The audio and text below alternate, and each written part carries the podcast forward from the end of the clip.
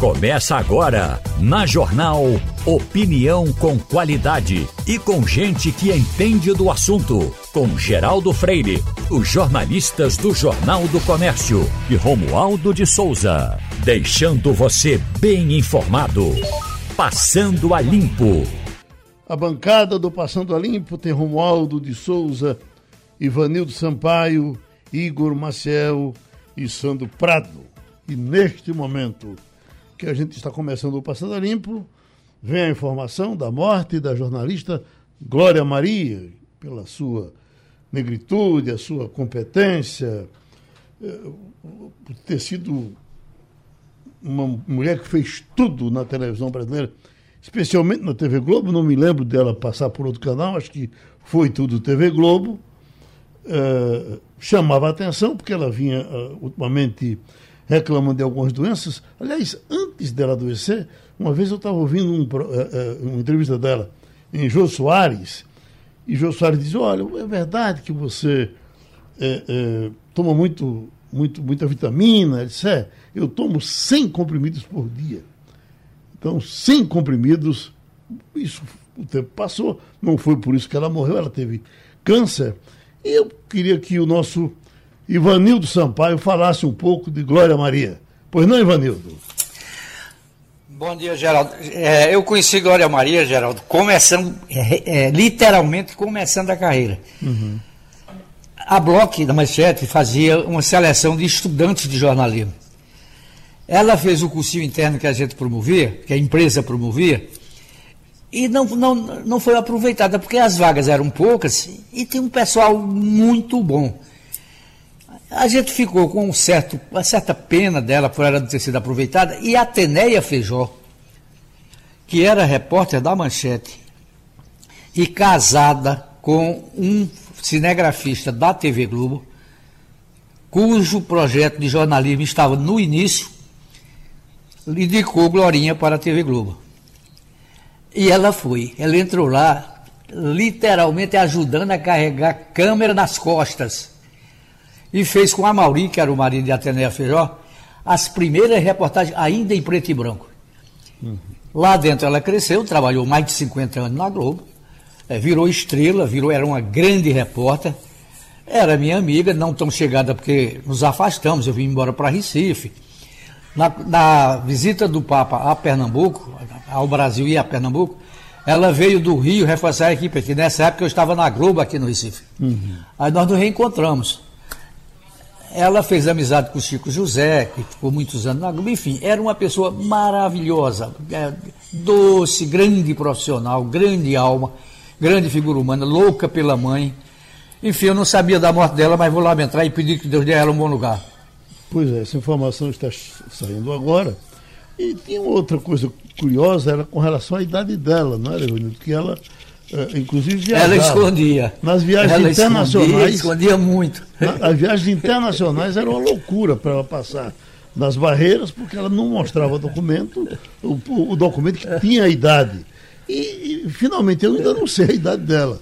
Tá, uh, uh, tem aí, Igor? Rapaz, é, na, na, reportagem não, acho que respeitaram até isso nas reportagens aqui, pelo menos na reportagem do, do, do, do, do Globo, né? Do, tá dando aqui a informação mas não fala na idade dela, acho que a gente tem que fazer uma pesquisa aqui para poder tentar entender. Uhum.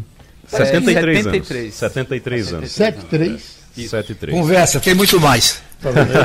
Olha aí. Tem muito mais. Tinha. Pelo menos 10 a mais. 15 de agosto de 1949.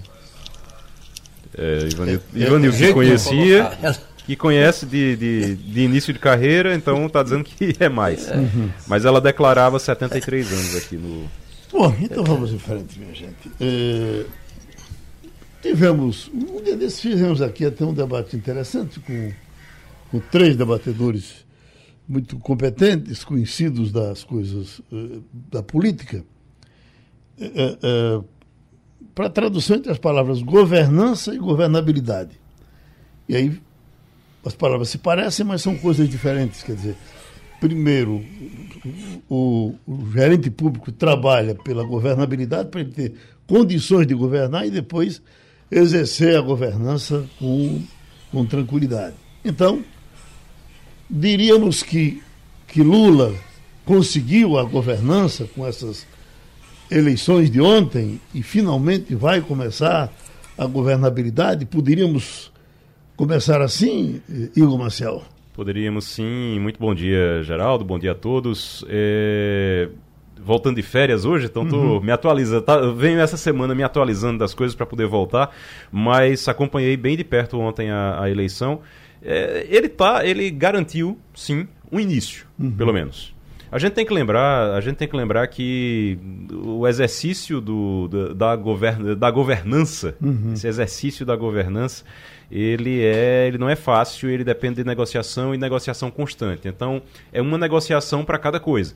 Tem uma negociação para conseguir fazer o presidente do Senado, e eles conseguiram, foi conseguiu-se isso ontem, mas o resultado não foi tão bom como se esperava. Foi bom, foi. Mas Pacheco, por exemplo, teve menos votos do que teve dois anos atrás, quando se candidatou pela primeira vez para ser presidente do Senado. E isso conta, isso conta bastante. O tamanho da oposição conta, porque uma oposição que passou de 30 votos dentro do Senado, isso é algo muito significativo, principalmente porque o Senado tem é, 81 senadores e você tem ali mais do que um terço. A oposição passou de um terço da votação. Se, é claro, e aí é claro, isso aí Romualdo pode até explicar melhor depois também, mas é claro que você tem ali na, na, na, no Senado e na Câmara essas eleições, eleição para eleger mesa diretora, não tem nada a ver. Olha, esqueça toda essa discussão de ideologia, de não, porque fulano ganhou é bom porque ele era apoiado por Lula e é de esquerda. Não, porque Cicrano ganhou porque era o candidato. Esqueça isso não tem nada a ver com ser de esquerda, não tem nada a ver com ser de Lula, de Bolsonaro.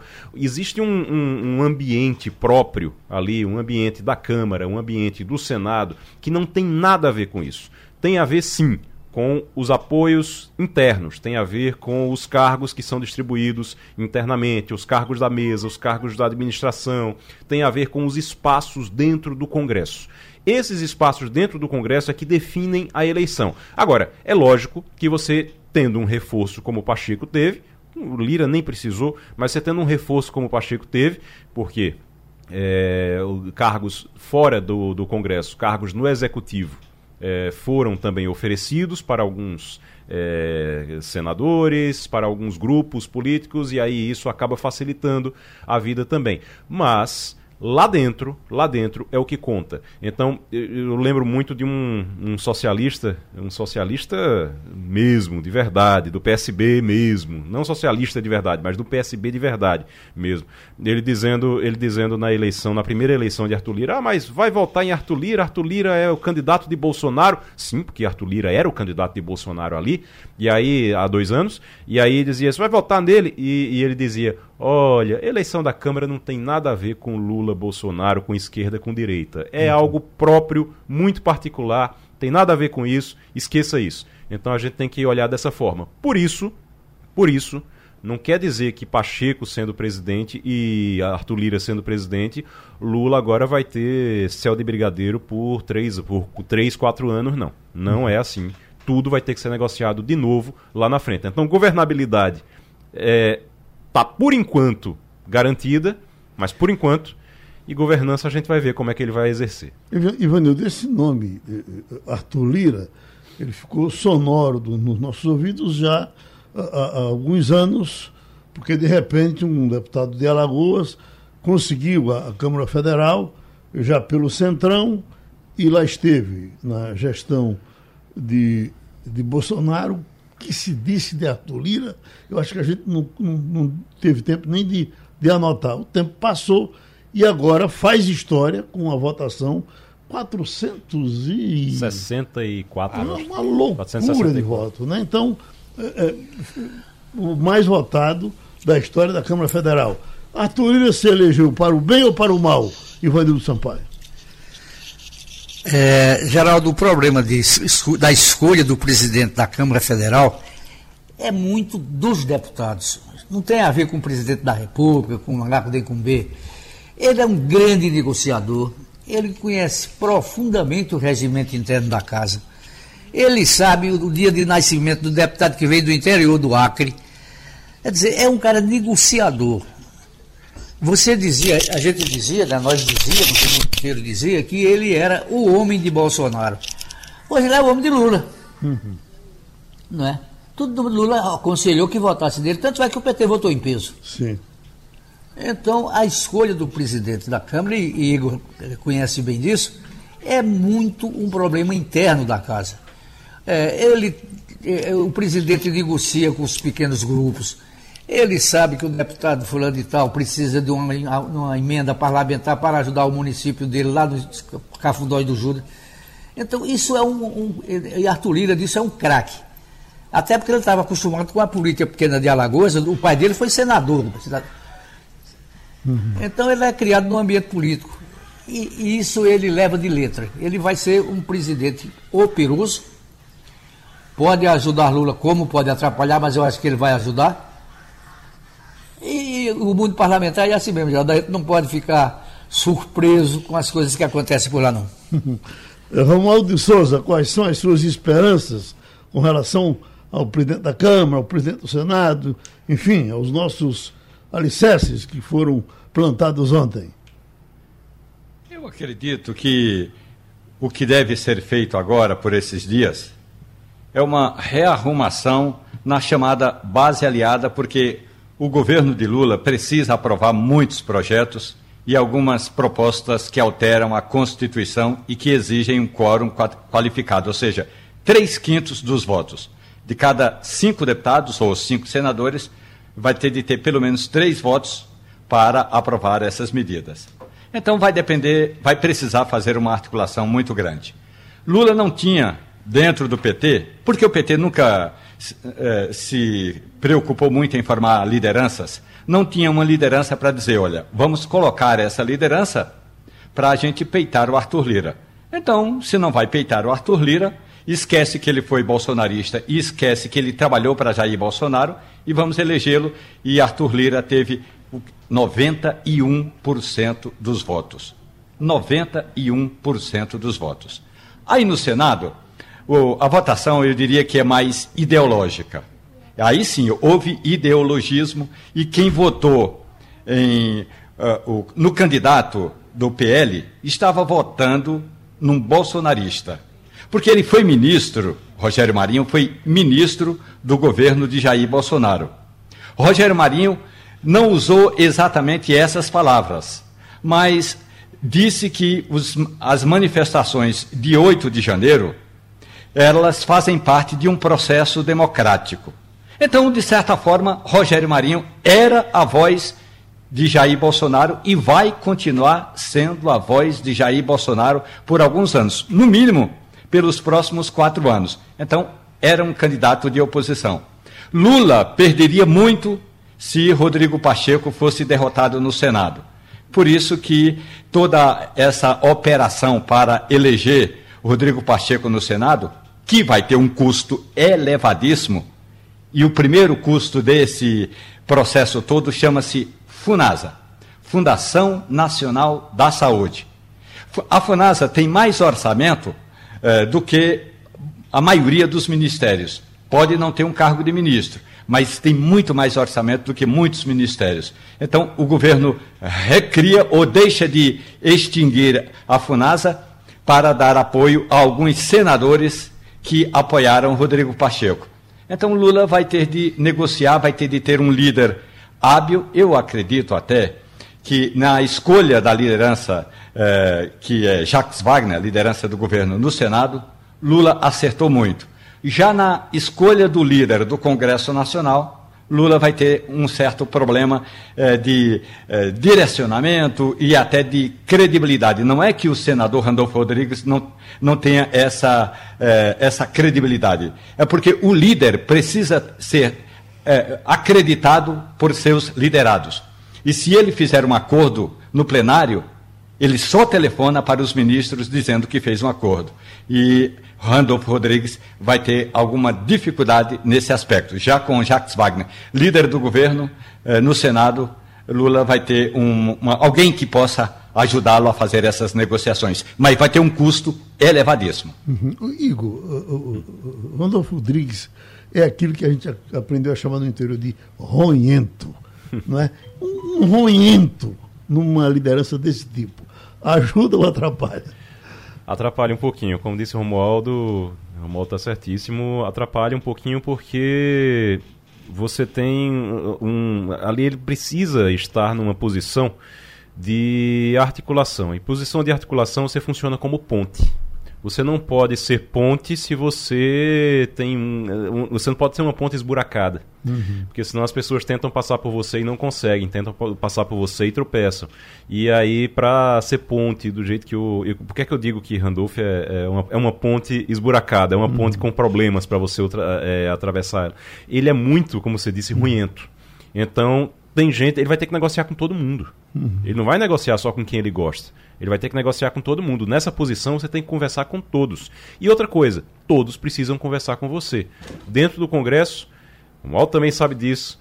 É, o, o Randolfo Rodrigues não é a pessoa mais amada do mundo por todos, por todo uhum. mundo. Então ele tem problemas de relacionamento com algumas pessoas. Então você tem realmente as pessoas não veem ele com muita simpatia. Algumas pessoas, alguns colegas não veem ele com muita simpatia.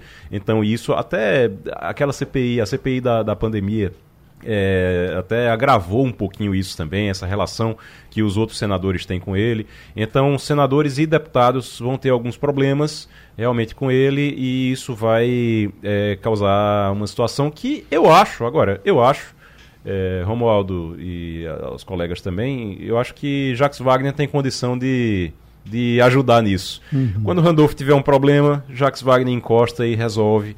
Ele é, Jacques Wagner é conhecido como um resolvedor é, um resolvedor de coisas. Tudo que você uhum. precisar resolver, você joga para Jacques Wagner, que ele resolve. Então eu acho que a estratégia de Lula de colocar Jacques Wagner como, como líder no Senado é exatamente essa. Ele tentar ali, toda vez que a pessoa vê que não consegue ultrapassar, é, é atravessar a ponte Randolfo Rodrigues, recorre a, a, a, balsa Jacques Wagner, recorre à ponte Jacques Wagner depois. Uma coisa sobre Arthur Lira, importante os colegas, independente de ser Bolsonaro, de ser Lula, o que for, os colegas eh, deputados dizem uma coisa sobre ele que é bem interessante. Dizem, olha, você pode não gostar dele, você pode achar que ele é desonesto, você pode achar o que for. Agora, se ele prometer uma coisa a um deputado, o deputado pode ficar certo que vai ter. Até um que dia vai conseguir.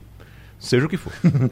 Professor Sandro Prado, uh, tivemos ontem os discursos, sem exceção, todos que falaram trataram de democracia, essa coisa que uh, alguns com muita franqueza. Aliás, o melhor discurso, deve ter, acho que vocês devem concordar comigo, foi a da ministra Rosa Weber do Supremo. Ela foi pontual, foi interessante, o discurso bem feito. Mas o que é, isso vai se resolver e nós estamos querendo agora governo, nós queremos falar da inflação, nós queremos o preço do combustível diminuído, nós temos um, uma infraestrutura uh, destroçada para botar para frente. E, e, chegou a hora de fazer isso? Uh, ou o senhor acha que de alguma forma já vinha sendo feito?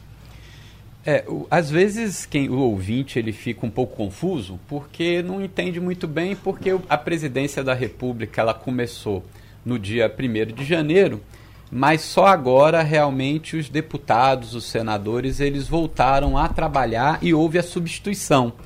Então muita coisa estava parada porque não havia a Câmara, o Senado, o Judiciário funcionando. Eles estavam em recesso, né? Isso é uma primeira pontuação.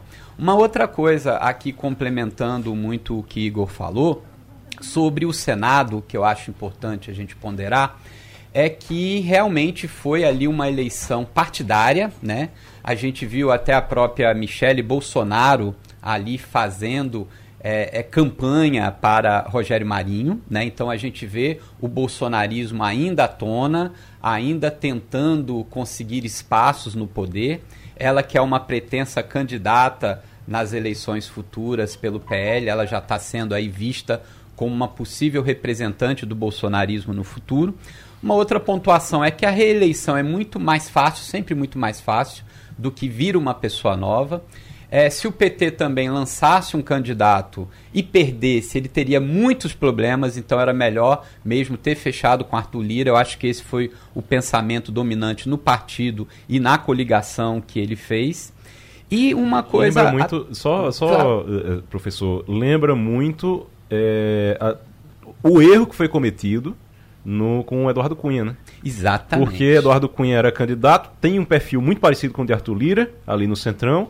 Arthur, Eduardo Cunha era candidato, e aí Dilma insistiu na época em lançar um nome próprio, um, um, em lançar um nome, da, um, um, nome do partido. E aí Eduardo Cunha venceu, era isso que podia ter acontecido agora. Eduardo Cunha venceu e terminou essa história toda com o impeachment de Dilma depois. Exatamente, talvez esse tenha sido o maior erro estratégico de Dilma Rousseff, o que levou ao seu impeachment. Né? E uma coisa também, Igor, que eu acho interessante a gente ponderar, é que há uma diferença entre quem é senador e deputado em relação à fidelização partidária. Então, quando você é eleito a deputado federal, você tem que manter-se no partido, fiel ao partido, até que tenham as janelas partidárias. No Senado, não. O Senado você pode ter essa mudança. E o que a gente vem acompanhando, inclusive acho que o último que fez essa mudança foi o senador Carlos Viana, que deixou o PL pelo Podemos. Tivemos outras trocas de cadeira, então como é que vai ficar essas votações no Senado, essa divisão, esse poder, se realmente nós teremos uma oposição e uma situação, ou teremos partidos como o próprio PSDB e outros partidos que vão cada hora votar com um lado. Então acho que a gente precisa acompanhar também uhum. essa movimentação dos senadores ali entre os partidos no Senado, porque isso é muito importante como o Igor mesmo falou e todos os demais colegas, que a gente precisa, né, que para as propostas de mudança à Constituição de um número muito grande de senadores e deputados que estejam, né, justamente focados nisso. E principalmente agora para muitas questões econômicas. Ontem a gente teve a manutenção da taxa de juros Selic, ela está muito alta em relação à nossa inflação, 13,75 faz com que a gente tenha a maior taxa de juros reais do mundo. Como nós temos aí 81% dos pernambucanos endividados, toda essa dívida ela é paga com juros muito elevados. O Brasil também é um grande devedor, nós temos as obrigações do Tesouro que são justamente é, elas aumentam muito grande a dívida pública por causa dos juros elevados. Então existem muitas coisas a serem feitas e depende muito dessas votações, do destravamento dessas pautas no Senado e na Câmara Federal. Então a expectativa é que hoje os senadores e os deputados arregassem as mangas, tanto no nível federal como estadual, e comecem realmente a pautar é, as questões que são importantes para a população brasileira e não para eles, porque infelizmente a gente sabe que as votações últimas que tiveram foi para elevar salário, para arrumar né, é, auxílio habitação, alimentação. Esses penduricalhos eles rapidamente resolvem e votam em bloco. Mas agora vem para valer aí questões que são importantes para toda a população brasileira. O, o professor, essa taxa de juro, eh, eh, no primeiro governo Lula, o, o vice Zé Alencar morreu, e morreu de tanto reclamar da taxa de juros. E Lula eh, ria dele, eh, não baixava, ela seguiu, enquanto foi possível, ela seguiu. E ela veio ser reduzida depois, e eu acho que a população nem sentiu tanto o efeito do, da, da, taxa de juro baixa. Eu não sei o que foi que aconteceu, mas ela subiu de novo e está na situação que está hoje. E Lula veio o tempo todo peitando, reclamando da, da, da taxa de juro, como que esteja querendo desafiar ou, ou, ou, peitar o presidente do Banco Central, que foi eleito antes dele. Eu lhe pergunto, eh, ele vai, vai conseguir? Isso vai, vai terminar em quê? Ah, ah, ah, vai terminar em briga entre Lula e o presidente do Banco Central?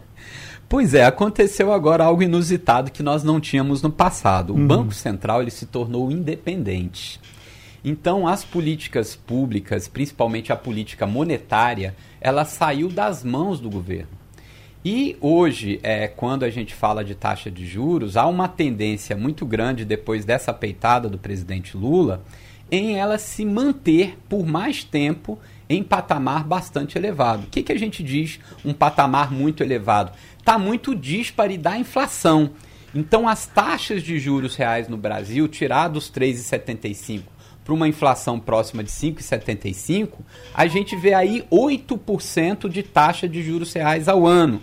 Só que na prática, na economia real, que é o que importa para os brasileiros, é 400% de juros no cartão de crédito, no cheque especial. É você ter uma dívida em janeiro desse ano de 100 reais. Se você não conseguir pagar, em janeiro do ano que vem ela está em 500. Quando for em janeiro do outro ano ela está em 2.500. Dali a pouco está em 7.500. E ficam essas dívidas impagáveis, os super endividados.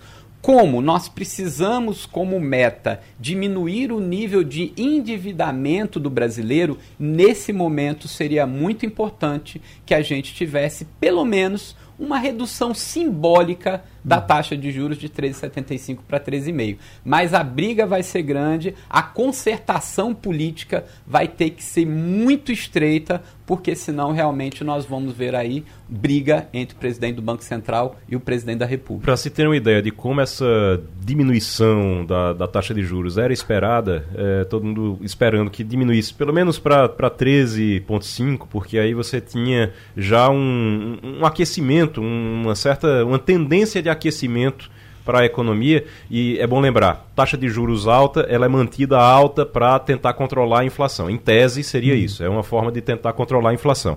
Mas é, existia uma expectativa tão grande que já se dizia, olha, se realmente, se o Copom baixar na reunião, baixar para 13,5, o dólar vai, vai ficar abaixo de 5. Pela primeira uhum. vez, depois de bastante tempo, o dólar deve ir para baixo de 5, porque agora está em 5,2. 502. Uhum. Então está bem pertinho ali de chegar é, abaixo de 5, um, um, um, marco.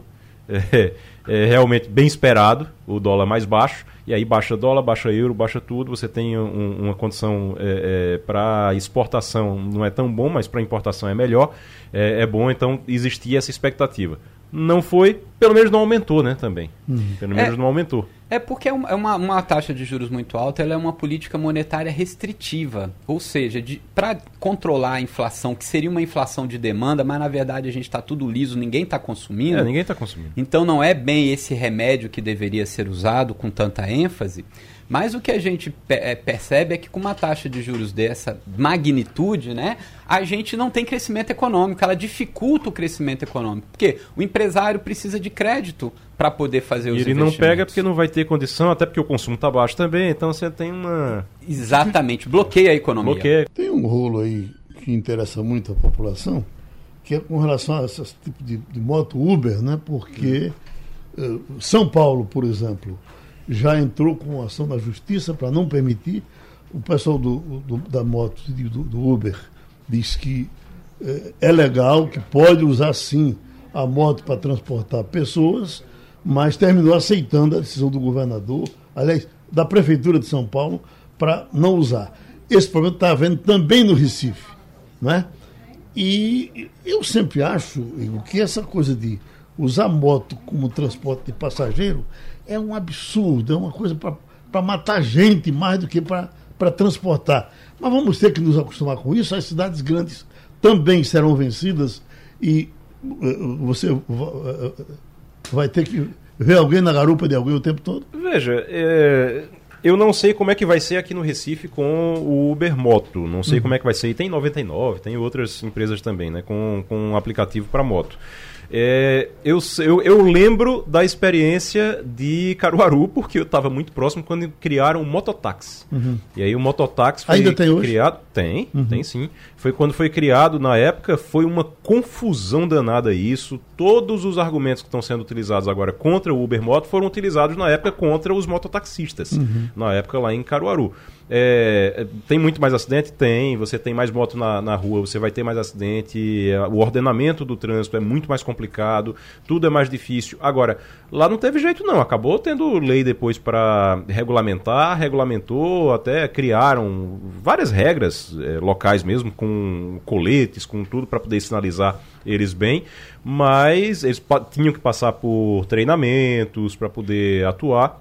Mas está lá até hoje, viu? Tá Nesses tempos, Romualdo, com pandemia, com essas coisas, imagina você é, é, tem que pegar um cara muito cuidadoso que dirige uma bicha dessa, porque você vai ter que usar máscara de outro. Qual, qual, é o problema? O problema do. No, Chapéu no caso, de outro. É, no caso do mototaxista, no caso do mototaxista, como funciona no interior, é, e algumas cidades aqui da região metropolitana também tem mototaxista. Jabotão, é, eu me lembro de Nildo Carneiro que não queria de jeito nenhum. Não, tem que ter pelo menos três pezinhos, não pode ser Mas aí você tem. Qual é, qual é a, a, questão? Qual é a preocupação? Você tem, eh, no caso dos mototaxistas, quando finalmente foi liberado é, no interior, lá em Caruaru, é, quando foi liberado, foi com um monte de regra. Então tinha que passar por treinamento, tinha treinamento mesmo. Você só conseguia o colete para atuar como mototaxista se você passasse pelo treinamento, treinamento de segurança, e aí tinha treinamento para higiene, para os passageiros, porque cada um bota um, o capacete ali, uhum. você imagina 50 eh, pessoas num dia botando o mesmo capacete na cabeça. Então tinha toda uma preocupação com isso. Com o Uber, que é um aplicativo que você se cadastra, você pega a sua moto, se cadastra e já começa a rodar é, meia hora depois, é, depois você mostrar a documentação tudinho, eu não sei se vai ter realmente condição de fazer um treinamento, de fazer algo desse tipo. E aí tem que ter, tem que. Eu acho que não é proibir, eu acho que tem que regulamentar. Hum, eu trouxe você precisa regulamentar. Eu antecipei esse assunto, ia falar dele depois, é, porque nós estávamos tentando a ligação com o doutor Giovanni Santoro, da Polícia Federal para conversar um pouco com ele. Agora conseguimos, e aí pode ser até que depois ainda fale disso, mas vamos entrar com ele no assunto dele. Ah, meu prezado Giovanni Santoro, chefe de comunicação da Polícia Federal. Ah, antes de entrar no assunto específico que o pessoal tratou uh, com o senhor, eu lhe pergunto: uh, estão agora regulando novamente as armas? Da outra vez foi com a Polícia Federal. É, ainda é com a Polícia Federal, tem que passar por aí, levar sem as balas, aquele processo todo, e a Polícia Federal faz o serviço ou não? Vai para outro canto? É, muito bom dia, viu, bom dia. amigo Geraldo Freire. Como sempre, satisfação falar com você e com seus ouvintes. Obrigado. Essa, essa legislação, Geraldo, ela é bem recente, né? Ela foi publicada no Oficial ontem, dia 31. Então, agora, pela segunda atualização, todas as pessoas que faziam parte do CAC com suas armas têm que fazer o registro de todas elas na Polícia Federal. É uma legislação nova que vai passar ainda por uma instrução normativa do nosso órgão para exatamente normatizar como vai ser todo esse processo de transferência dessas armas que estavam nos CACs para a Polícia Federal. Mas, via de regra, o que está escrito lá na legislação é que sim, essas pessoas vão ter que registrar essas armas todas na Polícia Federal mas o, o, o, serviço não começou ainda. Vocês vão se estruturar ainda para receber o povo, é assim? Exatamente. Quando você faz qualquer legislação, o nosso próprio órgão, Geraldo, ele cria uma instituição normativa, né, fazendo todos os processos de como as pessoas devem proceder. Isso vai ser através de um sistema que vai ser colocado em circulação para que as pessoas possam, então, estar lançando esses dados no sistema, ou se vai ser comparecer de uma forma física. Acreditamos que vai ser tudo via sistema, como já é utilizado no nosso sistema, no SINARM, que é o Sistema Nacional de Armas. Uhum. Romualdo, nós pedimos que o, o delegado Santoro viesse conversar com a gente para falar sobre golpes. Qual o golpe que mais, que mais lhe assusta desses que estão aí espalhados na praça e todo dia se fala de um diferente? É verdade, todo dia tem algo novo. Por isso que estar bem, é, Rom... atentas, viu, Geraldo? Peraí pera que Romualdo vai entrar. Pois, pois não, Romualdo? Giovanni Santoro, muito bom dia para você.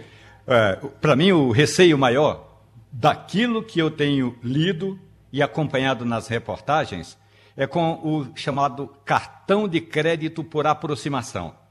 Tem uma teoria da conspiração que diz que se você estiver andando, mesmo caminhando, eh, numa velocidade lenta, a passos lentos, e alguém tiver com uma máquina, pode até captar informações do seu cartão.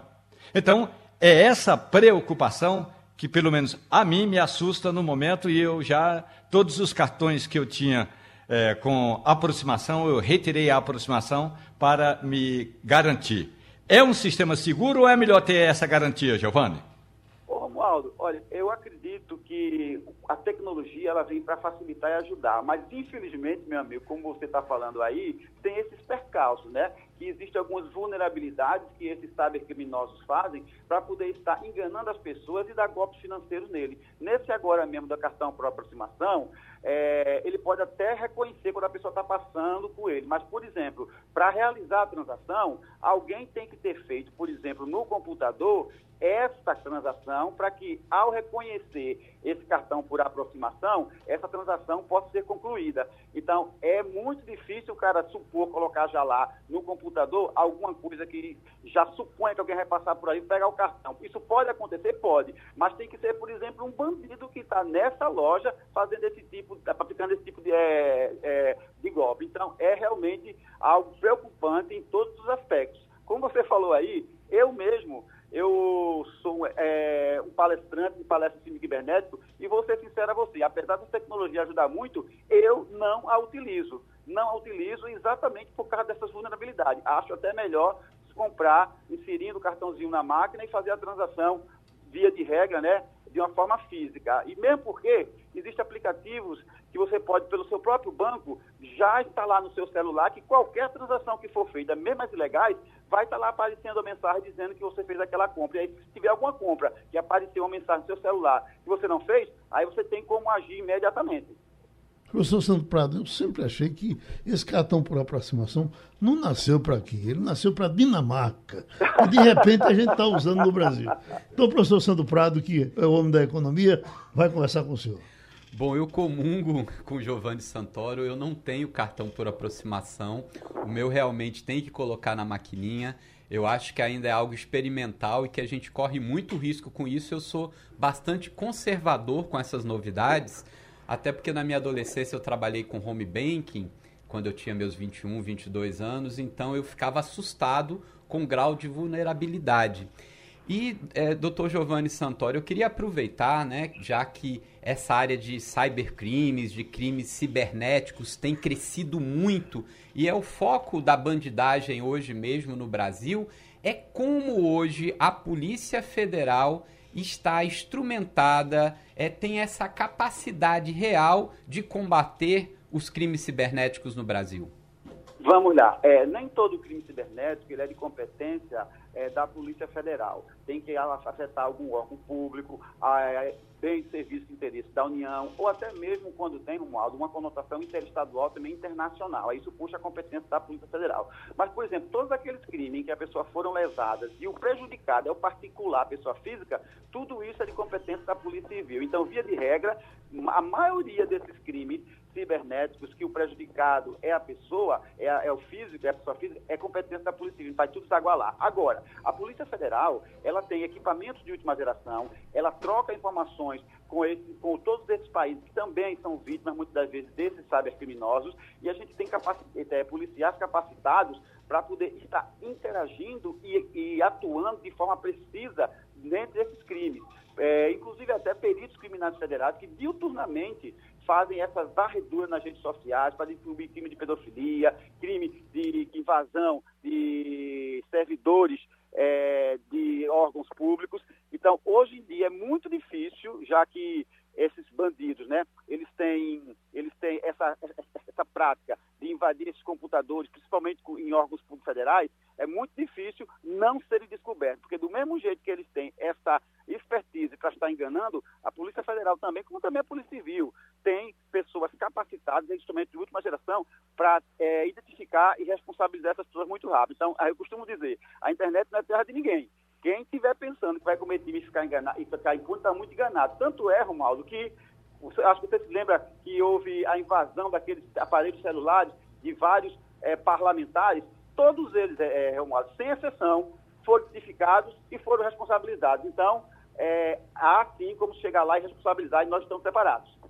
Pronto, a gente ouviu o chefe de comunicação da Polícia Federal, Giovanni Santoro. Muito obrigado pela sua participação aqui no Passando a Limpo. Agora, nesse momento, está a informação que foi preso novamente o deputado Daniel Silveira, e, lá no Rio de Janeiro. Perdeu o foro privilegiado, preso. Ô Igor Marcel, como é que esse rapaz vai viver sem Bolsonaro no poder? Rapaz, é difícil porque ele foi condenado já anteriormente e a condenação dele foi anulada, né? Já tinha sido, ele tinha sido condenado, ele a condenação foi anulada por um induto de Jair Bolsonaro. Uhum. Então a sua pergunta é muito importante. Ele, ele deve estar se fazendo essa pergunta agora, uhum. preso na carceragem da Polícia Federal. A Polícia Federal é, prendeu ele já na manhã dessa quinta-feira é interessante porque parece que já estavam na, na esquina, né? Esperando. A, a polícia estava na esquina esperando. Quando ele perder, quando acabar o mandato dele, porque o mandato dele acabou ontem, então quando acabar o mandato dele, a gente dobra a esquina e prende. E aí, na prisão, é, ficou. Inclusive, tem informações de que tinha muito dinheiro dentro da casa. Não sei se estava pretendendo fugir ou alguma coisa do tipo. Mas talvez por isso já a polícia tivesse já na esquina, esperando. Então, quando assim que acabou o mandato, ele foi preso agora pela manhã. Não, dificilmente ele vai contar com o induto de novo. Uhum. É, dificilmente ele vai contar de novo com o induto. E ele foi preso por, por não cumprir medidas cautelares que tinham sido impostas a ele. Ele é, recebeu o induto para uma condenação, mas ele tinha outras é, é, investigações que ele estava é, tendo. Ele estava, entre aspas, ali, ele estava preso ele deveria estar preso, mas ele não estava, então ele, precisa, ele tinha várias medidas que ele precisava cumprir, ele não estava cumprindo, é, tornozeleiras, é, é, é não sair de casa, em redes sociais, é, não, ficar longe de redes sociais, e ele ia, colocava postagem, colocava vídeo no, no, no nas redes sociais, e aí é, foi preso agora exatamente por conta disso. Provavelmente a prisão, é, a prisão, só lembrando, a, a prisão foi uma ordem de Alexandre de Moraes, então, uhum. o Alexandre de Moraes, o, como eles chamam mesmo, o Xandão, é, atuando novamente, resolvendo agora essa questão, agora sem Bolsonaro para dar induto, e para salvar o Daniel Silveira. E é, muito provavelmente ele vai ficar preso aí por um bastante tempo. É, até talvez deva ser condenado realmente, vai ficar preso por bastante tempo agora por conta da participação dele em atos antidemocráticos, principalmente. Pronto, Ivanildo Sampaio, falando em ato democrático, onde todos os discursos foram nesse sentido. E já uh, a mesa aqui me parece que foi consenso, quando a gente falou com relação ao discurso de Rosa Weber, mas todos nesse sentido. Quem errou vai ser punido. Então, às, às vezes, a gente pensa que não. Que, por exemplo, eu achava que Daniel Silveira ia ter uma folgazinha maior. Não teve. Será que vai ser assim mesmo, Ivanildo? Vai se pegar Já... toda aquela multidão e vai punir? Eu não sei se aquela multidão toda vai ser punida, Geraldo, mas muita gente vai ser punida. Por exemplo, até agora você não sabe o que qual será o futuro de Roberto Jefferson. Está uhum. preso, deve ser condenado, e o passado dele não, não o isenta de tantos pecados que ele cometeu. Uhum. Então, é, o discurso da, da, ministra Rosa Weber, que sempre foi uma pessoa meio apagada no meio dos seus companheiros do, do Supremo, foi muito, muito esclarecedor, né, Geraldo? Uhum. Foi muito, é, não sei nem como dizer. Eu, eu, sei que ela, ela disse aquilo que todos os setores da sociedade, políticos, econômicos, sociais, gostariam de ter ouvido. Uhum. Não há mais espaço nesse país para tentativas de golpe, não é? Para você desmantelar o arcabouço democrático através de meia dúzia de malucos, de radicais, né, de seguidores de um presidente que não, sequer se dignou a, a, terminar com dignidade o seu mandato, fugiu do país, até hoje ninguém sabe quando ele vai voltar. Um dos filhos já disse que não sabe se ele volta. Quer dizer, é, é uma coisa que a gente para para pesar o discurso da Rosa Weber, da ministra Rosa Weber. Uhum. E o que mais surpreende é isso, é que ela sempre foi uma pessoa meio comedida dentro, dentro do plenário, sempre discreta, não Gilmar, Gilmar Mendes, não era, não era é, um, um, ministro polêmico, não, nunca foi. Uhum. Então, realmente foi um, um, uma coisa extraordinária para o país, para a sociedade, para os, os, organismos públicos, o discurso da ministra. Estamos com o psiquiatra e psicanalista Evaldo Melo. Por que, doutor Evaldo, o Canadá deu mais um passo importante em cima dessa questão do combate às drogas com a liberação? Está aqui, Canadá experimenta descriminalização de drogas pesadas. Uh, é num, num, eh, num estado uh, Colômbia, na Colômbia Britânica, uh, os maiores de 18 anos vão poder usar cocaína, vão poder usar, enfim, drogas pesadas. A, gente tem, é, é, isso sempre foi polêmico no Brasil. Tem inclusive o presidente Fernando Henrique que defende isso, né? O presidente Fernando Henrique defende que. Pesadas não, né? Ele, ele Fernando Henrique. Eu acho que ele chega. Ele, é. ele, ele, quer a liberação de tudo, Porque não, ele, ele, ele chegou a, a, ele chegou ele já chegou a falar sobre, sobre isso como uma medida contra o tráfico de drogas. Exatamente. Contra o tráfico de drogas. É, exatamente. É. Uhum. E quando é o Canadá está fazendo, está fazendo contra. Não é, não é a favor. É. Eu queria que, o, que, o, que o, o, o psiquiatra nos dissesse isso, doutor Evaldo Melo. Esse é realmente é um caminho inevitável? O mundo vai partir para isso? É, bom dia, Geraldo. Bom dia aos companheiros que estão no Passando a Limpo. Bom dia aos ouvintes. Veja, Geraldo, é, é, nós não veremos, nós somos velhos já para poder ver essa transformação na sociedade, mas a sociedade caminhará para a liberação do uso de drogas, de todas as drogas. Não, não, não, não, não temos como fugir disso. Né? Porque, primeiro, a gente tem que colocar dentro do contexto histórico. Dentro do contexto histórico, o uso de drogas proibido é muito recente, é uma coisa que não tem 100 anos. Ao longo da história do homem, de 4 mil, 5 mil, 10 mil, 12 mil anos, dependendo de cada pesquisador, a gente teve sempre o uso de drogas convivendo com a sociedade. Então, é, foi algo que foi implantado a partir de, da, da, da, de uma decisão da sociedade e que é muito pequeno o período em que a, a droga é proibida no, pra, pra, na sociedade, né, nessa civilização contemporânea.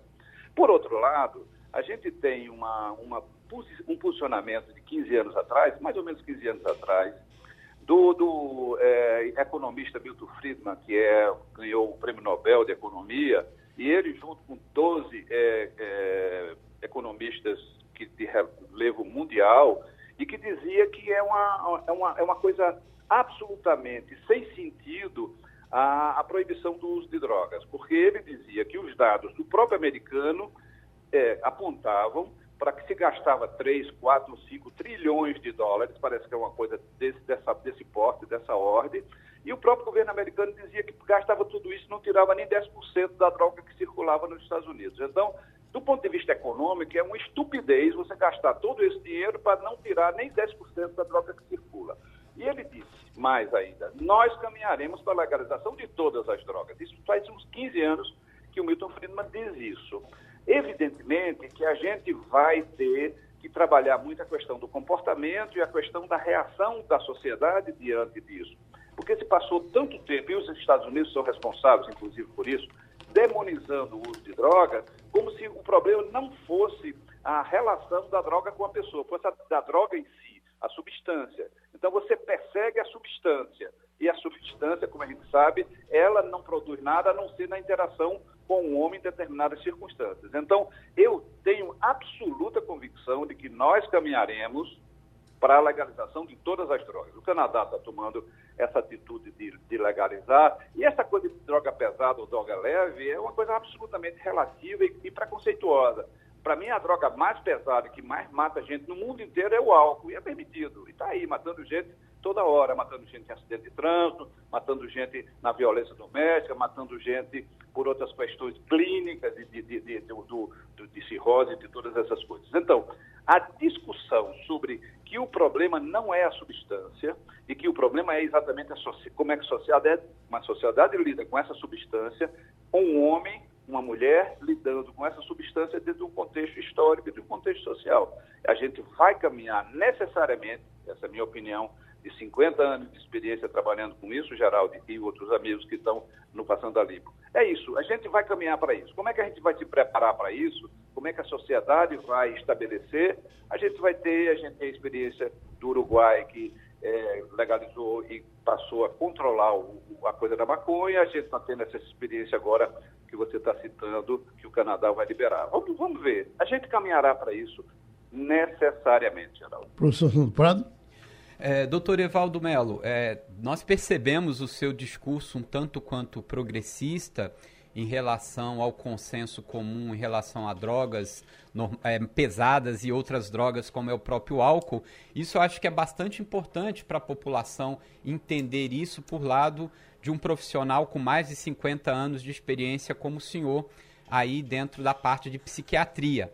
É, a gente sabe também que em Portugal nós tivemos já alguma experiência nessa descriminalização dessas drogas ditas pesadas, como o êxtase, a cocaína, a heroína, o LSD, e justamente se gasta muito dinheiro no combate à prisão de usuários, né, de pessoas que têm uma quantidade pequena. Então, a lógica é reverter, é, então, na sua opinião, é, a descriminalizar para o pequeno usuário e combater com mais competência, com mais inteligência, justamente o tráfico de drogas, o caminho para isso seria a legalização da produção de drogas, assim como álcool? Ou qual seria, nesse contexto maior, a solução para esse grave problema social que nós temos no Brasil e no mundo? É, pois eu acho ótimo que, que tu tenhas apontado isso. Eu, eu, como eu dizia, eu tenho 51 anos de experiência trabalhando nesta área. Você citou, por exemplo, o êxtase. Eu nunca peguei no meu consultório alguém dependente de êxtase.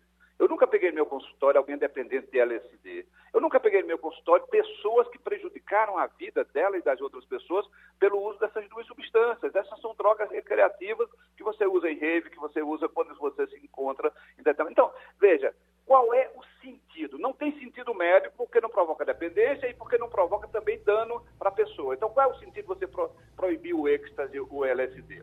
Porque à medida que você proíbe, você cria todo o mundo do tráfico. E, e o narcotráfico, os estudos mostram, é o segundo grupo mais poderoso do mundo, é o narcotraficante.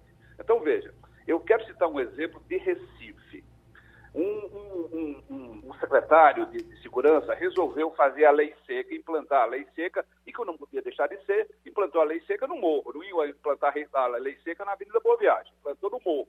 Então era proibido naquele morro que as pessoas é, comprassem, comprassem bebida ou vendessem bebida a partir de 10 horas da noite. Acontece que tinha uma barraquinha que vendia cerveja, mas vendia a melhor coxinha daquele morro. E as pessoas se acostumaram ao longo da vida, voltando do trabalho, o trabalhador e, e comprava a coxinha e ia para casa dormir. Então, o que é que fez esse vendedor de coxinha? Ele criou um código que as pessoas chegavam e entravam por trás da barraca, batia três ou quatro vezes e, e você e ele distribuía a coxinha. Ou seja, a proibição da bebida criou um tráfico de coxinha. Imagina isso? Foi um tráfico de coxinha no morro aí em Recife. Então, é isso que gera a proibição. Gera o tráfico, aí gera perseguição, gera prisão e, como você frisou, gera a prisão de pessoas pobres, gera a prisão de pessoas pretas, pobres e, na verdade, da periferia. Então, a lei, ela não alcança todos. Ela é burra porque ela não tem sentido, além do sentido da, da lei jurídico, não tem sentido médico, não tem sentido social, e, ao mesmo tempo, ela não pega todos, ela só pega uma parte da sociedade. Nós sabemos que se, é, mesmo agora que está flexibilizado, por exemplo, o uso de maconha, se um menino rico for pego lá na, na, na, no Recife Antigo com um pouco de maconha, ele vai ser achacado por, pelas pessoas que o prenderam, pelo policial que prendeu, e eu digo mais, no meu consultório eu sei disso. Ele pode pagar 200 reais para o policial se ele pagar lá no Recife Antigo. Se for para o delegado, vai ter 2 mil reais, porque vai ter a parte que são das outras pessoas. Então, veja, é isso que cria a questão da proibição cria esse comércio, cria esse tráfico e cria essa perseguição às mesmas classes sociais que são perseguidas por outras questões. Deixa eu agradecer aos amigos que queriam até perguntar, mas esse assunto é muito grande, certamente será tratado de outras vezes. A gente agradece ao professor Evaldo Melo a sua participação aqui no Passando a Limpo e vai para Portugal. Conexão Portugal com Antônio Martins. Martins. Bom dia, Geraldo Freire. Bom dia, companheiros do Passando a Limpo. Bom dia, ouvintes da Rádio Jornal. A expectativa de boa parte da comunidade brasileira aqui em Lisboa é pelo início amanhã do Lead Brazil Conference em Lisbon, que apesar do nome em inglês é um evento que vai reunir apenas falantes né, da língua portuguesa. São cerca de 250 empresários do Brasil e de Portugal que já confirmaram presença, vão ouvir algumas autoridades brasileiras, né, como ministros do STF, é, ministra do Planejamento, Simone Tebet, é, e também algumas pessoas da área do mercado e, enfim, empresarial também. Esse evento é um evento formado, é, criado e, e, promovido pelo LID, Grupo de Líderes Empresariais, que é um grupo que foi criado pelo ex-governador de São Paulo, João Dória. Esse mesmo é, lead é, Brasil Conference aconteceu em, no, em novembro do ano passado em Nova York e deu uma confusão enorme. Os ministros que participaram, ministros do STF que participaram naquela ocasião, que foram Luiz Roberto Barroso, Ricardo Lewandowski, Gilmar Mendes e Alexandre de Moraes, foram hostilizados, eles e seus familiares, nos hotéis e em alguns lugares que estavam andando em Nova York, por grupos bolsonaristas. Né? Foram perseguidos, foram filmados, enfim, xingados. Isso deu um problema sério, repercutiu muito no Brasil e fez com que até esses ministros reclamassem do esquema de segurança do evento. Mas, pouco mais de dois meses depois, eles voltam a participar do evento, agora em Lisboa. Né? Esse evento ele vai acontecer num dos principais hotéis aqui de Lisboa, o, o Ritz, dos mais tradicionais também. Vai começar ah, por volta das 8 horas da manhã, terminar meio-dia e 30, isso na sexta e no sábado. No primeiro dia, o debate vai ser eh, sobre eh, valores institucionais e caminhos democráticos. Né? Vão participar aí eh, Bruno Dantas, presidente do Tribunal de Contas da União, Cláudio Castro, governador do estado do Rio de Janeiro, Ricardo Nunes, prefeito da cidade de São Paulo, Rafael Greca, prefeito de Curitiba, Humberto Martins, ministro do Superior Tribunal de Justiça, além dos ministros eh, do STF, que novamente são Alexandre de Moraes, eh, o ministro também Gilmar Mendes, Luiz Roberto Barroso e Ricardo Lewandowski. No segundo dia, no sábado, o tema é Economia, Mercado e Tecnologia. E aí quem abre a exposição é a ministra do Planejamento e Orçamento, Simone Tebet, e o ministro da Economia de Portugal, Antônio Costa e Silva. Além deles, vão participar Raimundo Carreiro, que é embaixador do Brasil em Portugal, a embaixada apoia, inclusive, esse evento, Abílio Diniz, né, empresário brasileiro, Luiz Carlos Trabuco Cap, presidente do Conselho do Bradesco, Luiz Helena Trajano, presidente do Conselho do Magazine Luiza, Isaac Sidney, presidente da Febraban. Cada um vai ter 10 minutos para expor suas ideias, enfim, vão responder também perguntas do público. E esse é o evento, né? E a expectativa é que haja também protesto, alguma coisa. As pessoas estão com certo receio que aconteça isso. Vamos ver como é que vai ser o esquema de segurança. A gente vai acompanhar, né? Esse, esse evento, né? Vou estar cobrindo amanhã e depois esse evento e ver o que, que eles vão dizer também, né? As falas são importantes, principalmente depois do dia de ontem, que foi é, a abertura do, do Judiciário, do, do, dos trabalhos do Judiciário, também do Congresso Nacional, com a eleição de presidente da, da Câmara e presidente do Senado, né? e depois também daquela situação do dia 8 de janeiro. Né? O plenário do STF foi reconstruído praticamente para ser sede da cerimônia de ontem. Né, teve discursos duros do, do presidente Luiz Inácio Lula da Silva e também da presidente do STF, a ministra Rosa Weber, e também do que aconteceu naquele mesmo dia no Palácio do Planalto e no Congresso Nacional. O LIDE é, tem essa, esse evento, né, que começou lá em Nova York no ano passado, mas ainda vai passar por Londres, no Reino Unido, Dubai, nos Emirados Árabes, Milão, na Itália, e daí voltar a Nova York, nos Estados Unidos. É isso, amanhã eu acompanho e trago semana que vem mais notícias para vocês sobre o que aconteceu né, eh, nesse evento, que mereça destaque para o nosso ouvinte da Rádio Jornal. Pronto, Muito obrigado Martins. e até semana que vem. Abraço, Martins. Romualdo, eu não, eu não vi, eu ouvi eh, do jornalista Marcelo Tass que eh, ontem, quando Chico Alencar estava fazendo o discurso. Chico Alencar foi candidato eh, contra Arthur Lira. Estava fazendo discurso. E que, na hora que ele citou a condenação aos atos democráticos, ele levou uma vaia dos deputados bolsonaristas que estavam aí presentes. Você imaginar que ele criticou os caras que quebraram a, a, a, a Câmara dos Deputados e levou uma vaia por conta disso. Eh, isso é verdade, Romulo? Na verdade, Geraldo, o Chico Alencar ele foi hostilizado o tempo todo. O deputado do PSOL, eh, que recebeu 21 votos, ele começou o discurso fazendo um, um questionamento à forma como Arthur Lira estava se candidatando. Ora, alguém que tem um, eh, 10, 20% dos, desculpe, 2% dos votos, criticando alguém que teria 91, 91%, certamente já seria hostilizado. Então, ele foi hostilizado não apenas nessa hora, mas em várias outras horas, inclusive quando fez um duro discurso eh, em favor das minorias. Eu não vejo eh, que o Chico Alencar vai ser mais inimigo ou menos inimigo dos grupos bolsonaristas que estão ali dentro da Câmara dos Deputados. Mas eles estão. Uhum. Veja, Geraldo, ali dentro da Câmara dos Deputados tinha parlamentar que apoiou, que fez manifestação nas redes sociais apoiando os protestos de 8 de, de, 8 de janeiro. Alguns deles, inclusive, com o pedido do ministro Alexandre de Moraes para que o, o Ministério Público, a Procuradoria-Geral da República, dissesse se eles poderiam, se eles, se o Supremo Tribunal Federal poderia ou não impedir a posse desses deputados. Ou seja, eles foram liberados. Liberados, chegaram lá e fizeram, é, gritaram realmente na hora em que Chico Alencar condenou os atos de 8 de janeiro. Mas é bom que Chico Alencar, e ele disse isso depois da, da eleição de Arthur Lira, é bom que Chico Alencar é, continue dizendo: nós não temos medo desse grupo que, embora esteja do lado do presidente da Câmara, é o mesmo grupo que apoiou a depredação desta casa, se referindo ao Congresso Nacional, do Palácio do Planalto e do Supremo Tribunal Federal. Agora, o Ministério Público está correto.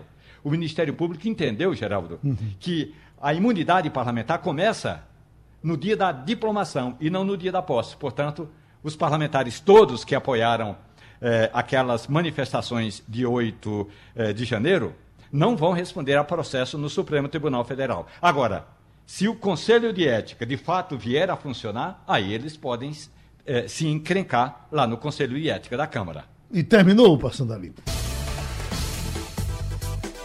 A Rádio Jornal apresentou opinião com qualidade e com gente que entende do assunto. Passando a Limpo.